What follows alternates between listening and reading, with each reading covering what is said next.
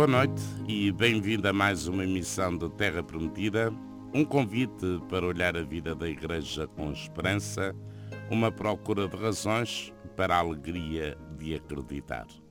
Eu sou o Padre Jorge Duarte, comigo está também o Paulo Teixeira. Na passada terça-feira, o Vaticano apresentou uma nova carta da Congregação para a Doutrina da Fé, eh, chamada A Igreja Rejuvenesce, e esta carta tem como objetivo esclarecer eh, as relações dentro da Igreja Católica entre a Igreja e os diversos movimentos de vida cristã. Este é o assunto da conversa desta noite com o Padre Vítor Gonçalves e o Cônego Rui Osório, a quem saúdo. Boa noite aos dois. Vivam, muito boa noite. Muito boa noite. E vamos falar então desta nova carta, que é muito oportuna, até porque na sequência do Concílio Ecuménico Vaticano II, vários foram os movimentos que foram surgindo na Igreja. Em toda a história da Igreja surgiram diversos movimentos. Basta lembrar, por exemplo, na Idade Média, as diversas confrarias mas eh, a seguir ao Concílio Vaticano II, eh, vários foram os movimentos que foram surgindo e, portanto, julgo que chegou à altura, eh, ou terá chegado à altura, de esclarecer qual o seu papel e também a sua ligação e relação com as estruturas mais clássicas da Igreja Católica. Eh, e aos dois eu perguntava exatamente se julgam também eh, que esta carta eh, é oportuna. Vamos, antes de mais, esclarecer do que é que estamos a falar. Uhum. Porque já referiste que é sobre os movimentos, especialmente aqueles que surgiram já na fase pós-conciliar do Vaticano II, nos anos 70 em diante, e que se multiplicaram muito na Igreja, o que é um, pode ser um sintoma de vitalidade, porque presumimos que são movimentos que nascem com o dinamismo e a ação do Espírito Santo e por isso lhe chamamos muito a dimensão carismática destes movimentos. Eh, é a sua natureza e a, e a sua estratégia e os seus objetivos. E então, este documento que já foi pensado no tempo do São João Paulo II, quando o Papa, quando estava no exercício da sua missão petrina, foi sendo elaborado e só agora confirmado eh, definitivamente porque foi o Papa que reconheceu o valor deste, deste documento confiado à Congregação para a Doutrina da Fé e, e o publicou. E então o que é que está em questão? A Igreja tem hoje, como, tem, como teve no passado, duas dimensões significativas. Uma é a dimensão dos dons que também vem do Espírito. Não vamos pensar que o Espírito é estranho aos dons hierárquicos. Os dons hierárquicos têm uma fundamentação sacramental do sacramento da ordem. A começar pelos bispos, sucessores dos apóstolos, com a plenitude do sacerdócio, com os presbíteros cooperadores imediatos do, dos bispos, que onde estiverem com uma porção de povo de Deus numa, numa igreja local, está a igreja toda, eles não são representantes do Papa, eles têm autonomia e têm a igreja toda com a porção do povo de Deus eh, na, na sua igreja local, embora em comunhão, obviamente, com, com Roma, com, com o Bispo de Roma e na sua missão petrina, sucessor de Pedro, depois tem os presbíteros e, inclusivamente, no, no Sacramento da Ordem, ainda tem os diáconos. Estes são os dons hierárquicos cuja natureza sacramental é importante para não só anunciar Jesus Cristo e, e, e, a mensagem de salvação, também para administrar e governar o povo de Deus com o, as leis e uma disciplina e uma orientação para saber quem somos, de onde vimos, por onde vamos e quais são os objetivos fundamentais.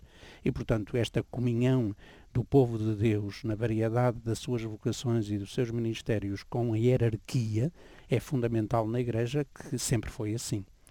Há, todavia, os dons carismáticos. Os dons carismáticos eu diria que são mais espontâneos, são mais soltos, são mais livres, são menos formais, são menos institucionais e não têm a realidade sacramental que os apoie, que os estruture e que os responsabilize na missão da Igreja. Tem, todavia, assim o entendemos na fé e na dinâmica da fé, a inspiração do Espírito Santo. Por isso lhe chamamos movimentos carismáticos.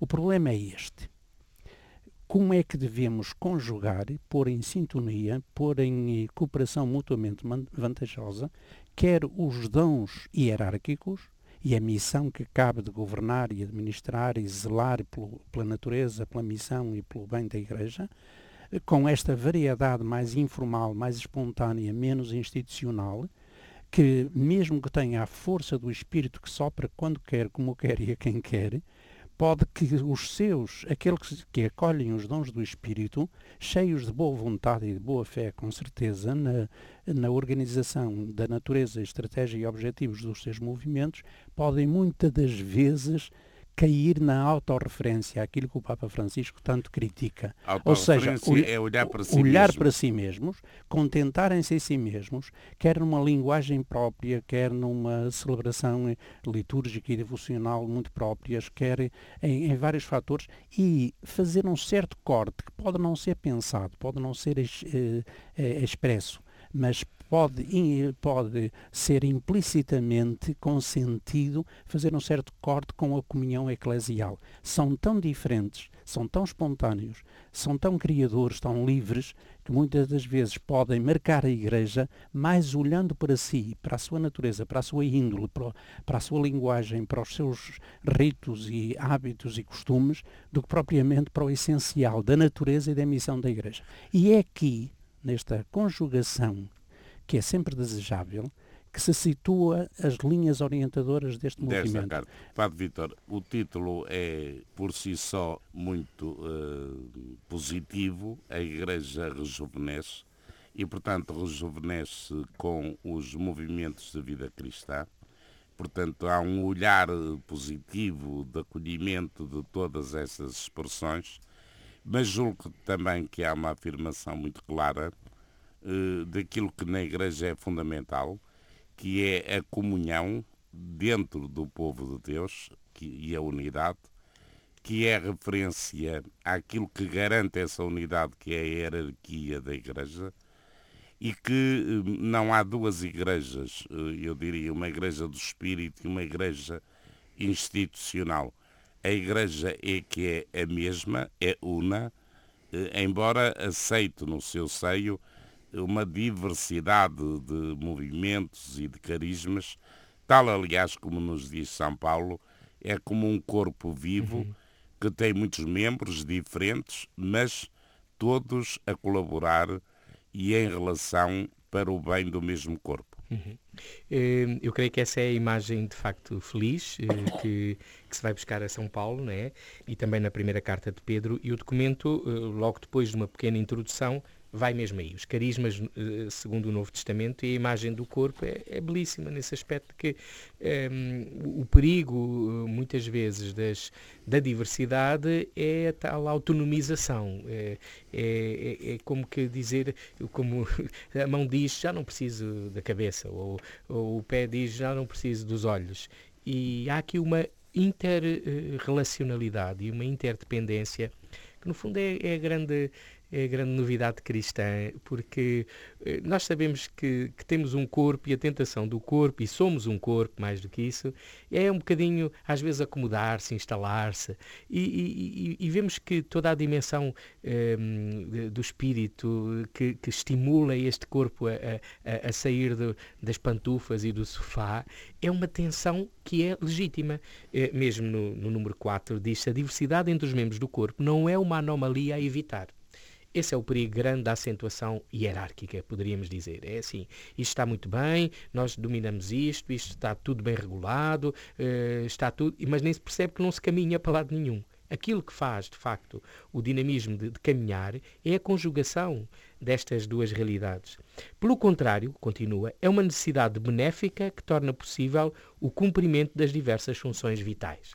Portanto, estes, eh, a riqueza desta diversidade de dons, e nós, quando olhamos para, para, a Igreja, logo desde o início, logo nos Atos dos Apóstolos, nós encontramos essa multiplicidade. São Paulo também, na Carta aos Coríntios, fala dessa diversidade dos carismas e coloca-os todos a trabalhar para a caridade. Quer dizer, é sinal do Espírito esse crescimento da comunidade, o crescimento do corpo todo. Eu não posso só eh, pensar que, de repente, o Espírito me bafejou com, com um carisma espantoso para uma realidade e, de repente, arranjo um grupinho e aqueles são os perfeitos e já não preciso dos outros eh, e, e já não sinto a paixão de que todos cresçamos na diversidade.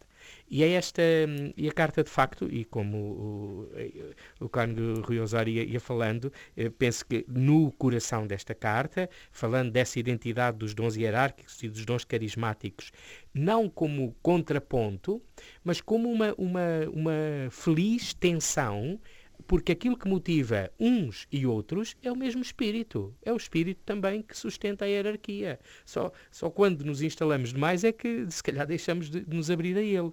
E é no número 18, quando se apresentam os critérios para o discernimento dos dons carismáticos, que nós percebemos mais claramente o objetivo desta carta, que é, no fundo, ajudar a ver, a analisar, a avaliar, a acolher, a integrar, mas também a clarificar. E é aí que está, e é aí que está, desculpem não, na sequência do que está a dizer o Padre Vítor, é aí que está o fundamento e a oportunidade desta carta. É São os Porque critérios. É os critérios do discernimento. O discernimento cabe à autoridade eclesiástica, cabe à hierarquia. Ou então negaríamos a natureza sacramental da, desta, desta missão hierárquica na Igreja, que é fundamental e, e reconhecida pelo próprio Cristo ao confiar eh, o essencial da sua missão aos seus apóstolos. É verdade que a instituição, a hierarquia, a autoridade eclesiástica não pode abafar o espírito, deve estar disponível para que na sua natureza e na sua missão cumpra também os dinamismos do, do Espírito de Deus, e depois também, mas tenha critérios de discernimento, e aqui a palavra é muito feliz, aliás é muito bíblica e é muito da natureza da Igreja, tenha critérios de discernimento que eu vou sintetizar à luz desta, desta carta muito rapidamente. Serem seja os dons hierárquicos, sejam sobretudo os dons carismáticos na Igreja, portanto, que dão, dão aquela variedade que falava o Padre Vítor aos diversos movimentos, sejam instrumentos de santidade na Igreja. Quer a hierarquia, que está ao serviço da Igreja, obviamente, não está ao serviço de si quer próprio, os diversos movimentos. e quer os diversos movimentos. Tenha um compromisso expresso e firme e audaz de difusão evangelizadora ou missionária do Evangelho tenham, façam sempre, e revejam isso com critério, a confissão plena da fé católica. Façam um testemunho de comunhão ativa com toda a Igreja. E, portanto, em sintonia, em parceria em comunhão eclesial, acolhendo com leal disponibilidade o, eh, a sua doutrina e a, e a sua planificação pastoral tenham também respeito e reconhecimento de outros componentes carismáticos da Igreja. Não somos os únicos, é aquela variedade que falava e não Paulo somos os melhores. Não somos os melhores, nem temos que ter essas, essas presunções uh, um pouco saloias de para mais ou para menos. Uma aceitação humilde de momentos de prova que o discernimento pode suscitar e uma presença de, de frutos espirituais que, entre outros, a caridade, a alegria, a paz, a humanidade, e, e, ter uma visão da dimensão social da evangelização. E estes discernimentos que têm fundamentação bíblica e que são de caráter mais teológico até do que pastoral, embora o documento também tenha dimensão pastoral, mas tem uma profunda dimensão teológica e por isso é um documento que merece alguma atenção para nós sabermos em igreja se sermos diferentes, mas sermos irmãos e salvaguardarmos o essencial da unidade na diversidade do povo de Deus.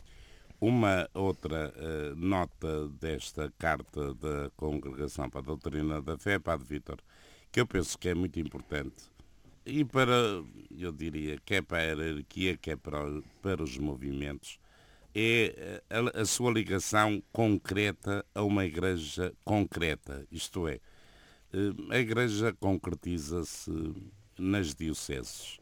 E, e a carta aponta claramente para que estes movimentos que são dados a toda a Igreja, a sua dinâmica e a sua concretização só se pode realizar no serviço concreto a uma diocese, portanto a uma igreja particular.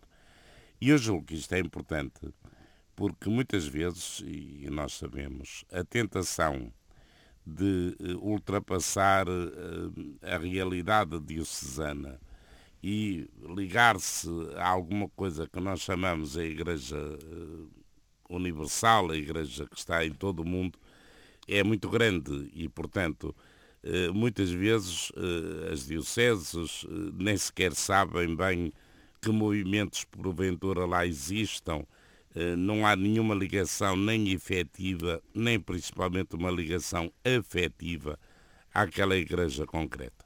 Uhum. De, de, facto, eu creio que essa é, é sempre a dimensão do, do descer à terra que é fundamental.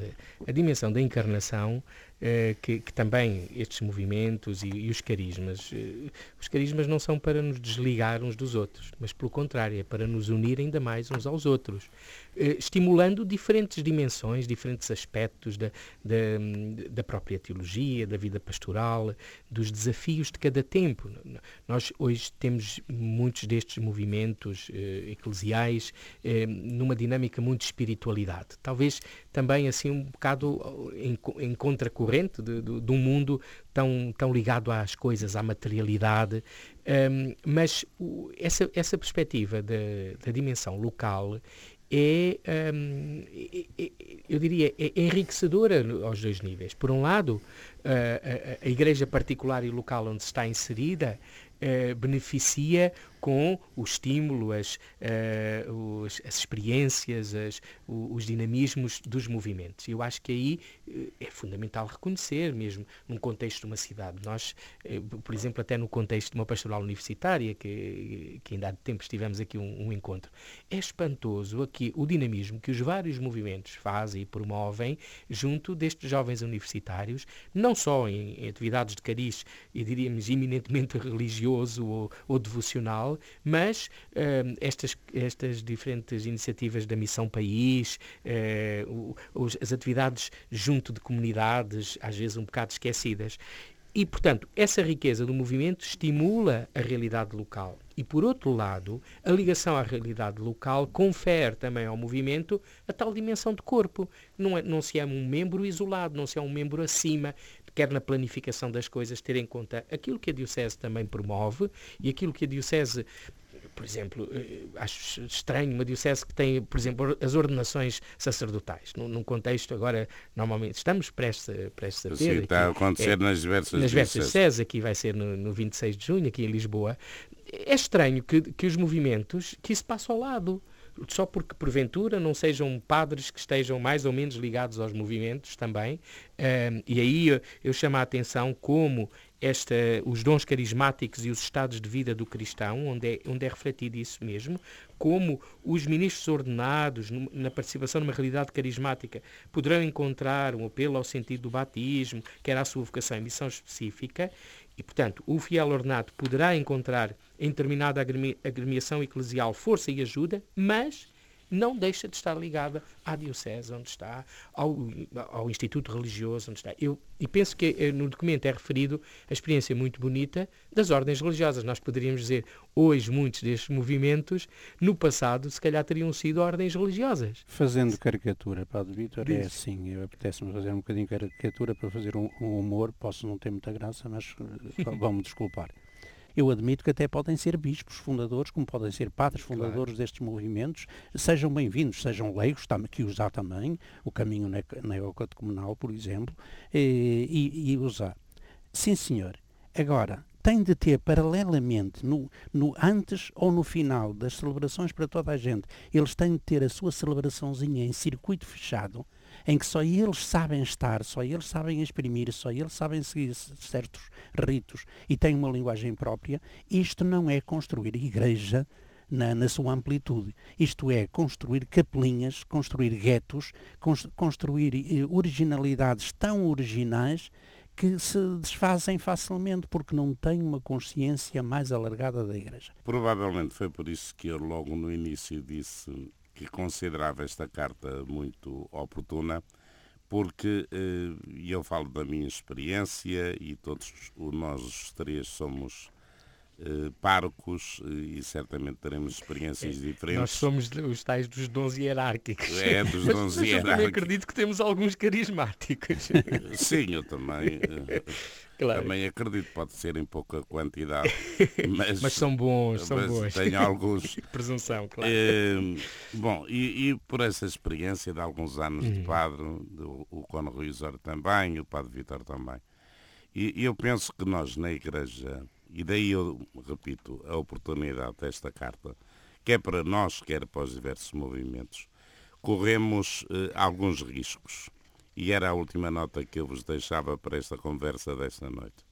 A primeira é que facilmente nós criamos nos nossos grupos eh, ou movimentos espírito de seita, ou seja, fechamos-nos sobre nós mesmos, somos autónomos das outras realidades temos uma grande dificuldade em criar comunhão, em sentir a necessidade dos outros e em julgarmos-nos não só autónomos, mas também autossuficientes.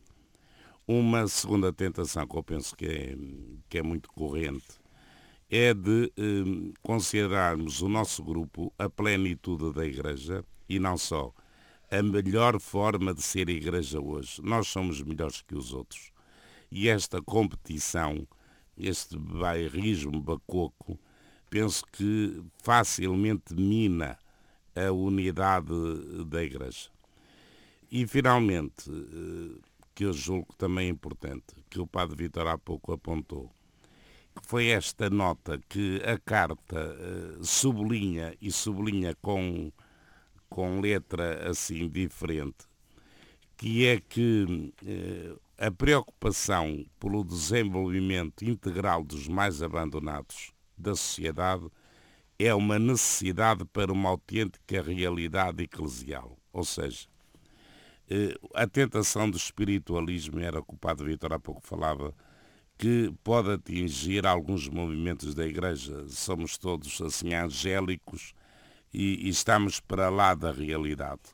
Ora, a encarnação é uma uh, dimensão fundamental da Igreja. E, portanto, essa preocupação pelos, uh, pelo desenvolvimento integral de cada pessoa e de todas as pessoas, com uma prioridade grande aos mais abandonados e frágeis, é, por assim dizer, o termómetro uh, da eclesialidade de qualquer grupo ou movimento. Eu não sei se a vossa experiência diz também um pouco dessas tentações. Eu queria dizer este testemunho porque e dei julgar esta carta muito oportuna. Eu, creio que a, a, grande experiência, pronto, nas paróquias também onde já tive, não tive assim se calhar grandes movimentos, mas uh, uh, de facto uh, alguns que a grande experiência que se fazia era sempre que era proposto um, algo comum, havia um, um encanto muito especial. Eh, é verdade, de agendar, eh, portanto, marcar agendas, eh, ver o que é que cada um podia contribuir. Pronto, havia ali às vezes alguma dificuldade, mas esse espírito, de facto, do, do todo e de, e de gostarmos e de criarmos gosto daquilo que é tão particular, que é, no fundo são sempre facetas da, da grande, do grande diamante que é a fé e que é a vida da relação com Deus. E essas facetas, se, se estão de, de, costas voltadas umas para as outras, não, eh, não, não, se unem, não, não, cada um só olha para, para o seu ponto de vista e fica ali agarrado, porque é esta dinâmica dos dons que se põe ao serviço dos outros. No fundo é assim, algo que tenha só a ver com uns e não tenha a ver com outros, não tenha a ver com todos, não vem de Deus. Aquilo que vem de Deus tem sempre a ver com todos. E por isso, esse é o grande critério também lá no Antigo Testamento que o povo foi percebendo. Era que Deus os tinha escolhido, não para eles serem o povinho predileto, assim, o jardim privado de Deus, mas para eles serem sinal para outros e mais e mais e mais poderem saborear esse amor que Deus tinha para dar. Os carismas, os movimentos na vida da Igreja têm de ser a mesma coisa também. Se é um carisma muito próprio, ele tem que ser, de algum modo, para todos, não pode ser privatizado. E, para mim, esse é um critério importante do espírito. Na diversidade, claro, uns, uns salientarão mais um aspecto, outros, outros outro, voltamos à imagem belíssima do corpo. A mão não pode dizer que não precisa do braço. O olho não pode dizer que não precisa do pé A cabeça não pode dizer que não precisa das mãos. O cardeal prefeito da Congregação dos Bispos, o cardeal do Canadá, Marco Ouellet, também esteve presente juntamente com o cardeal Muller, da, da, da Congregação para a Doutrina da Fé, na apresentação deste documento. E o cardeal do Canadá, o teve uma saída muito curiosa. Ele disse, olha, vejam bem o exemplo do Papa Francisco. Também vem eh, do, do âmbito carismático. Ele é da Companhia de Jesus e foi uma grande graça para a Igreja. Portanto, ele vem, embora seja de movimentos muito tradicionais, como é a Companhia de Jesus, ele vem desse movimento mais carismático pois, do que institucional. Há pouco dizíamos que as é, ordens religiosas... Exatamente. Sim, desde, desde... A Igreja teve sempre esta dupla dimensão. Em muitas das, da sua variedade vocacional eh, e, e, e, ministerial do, do povo de Deus, que é tão tão expressivo na sua variedade, mas sem prejuízo da unidade. Por isto, este documento reforça esta ideia essencial que é preciso repetir até à saciedade. São essenciais para a vida da Igreja, para a sua natureza e para a sua missão. A Igreja que é sempre mais, mais ampla do que estes particularismos que podem ser exclusivismos fanáticos de, de, movimentos, podem ter essa tentação cair, não digo que estejam a cair, mas podem ter essa, essa tentação os dois movimentos, os dons hierárquicos e os dons carismáticos, são essenciais para a natureza e a missão da Igreja. Ponto final. E enquanto não soubermos conciliar os dois no, na, no, respeito das respectivas singularidades, mas dentro dessa diversidade, unir no essencial, não, vá, não vamos longe nem perto, não vamos a lado nenhum e fechámos-nos na autorreferencialidade que o Papa tanto o Papa Francisco tanto refere, porque ele entende que as pessoas que se fecham a si mesmo, como as instituições, como os movimentos, como as agremiações eclesiais que se fecham sobre si mesmo, morrem a si mesmas e não cumprem um testemunho de serem o anúncio gozoso de Jesus Cristo e da sua mensagem de salvação. Meus amigos, entretanto o tempo esgotou-se. Eu queria agradecer a vossa disponibilidade Aproveito a oportunidade para desejar ao Padre Vítor uma boa viagem. Ele vai em pregação para os Estados Unidos, agora para as festas do Senhor Santo Cristo. Ele está do lado carismático, já está. Para, penso que Fall River. Parece e, que sim. E, sim, portanto, vamos eh, ter de sofrer a ausência do Padre Vítor durante dois ou três programas Desejamos-te bom trabalho, boa viagem e, sobretudo, um bom regresso. Muito obrigado. E vocês também um, um bom São João. Eh, aproveitem aí no Porto.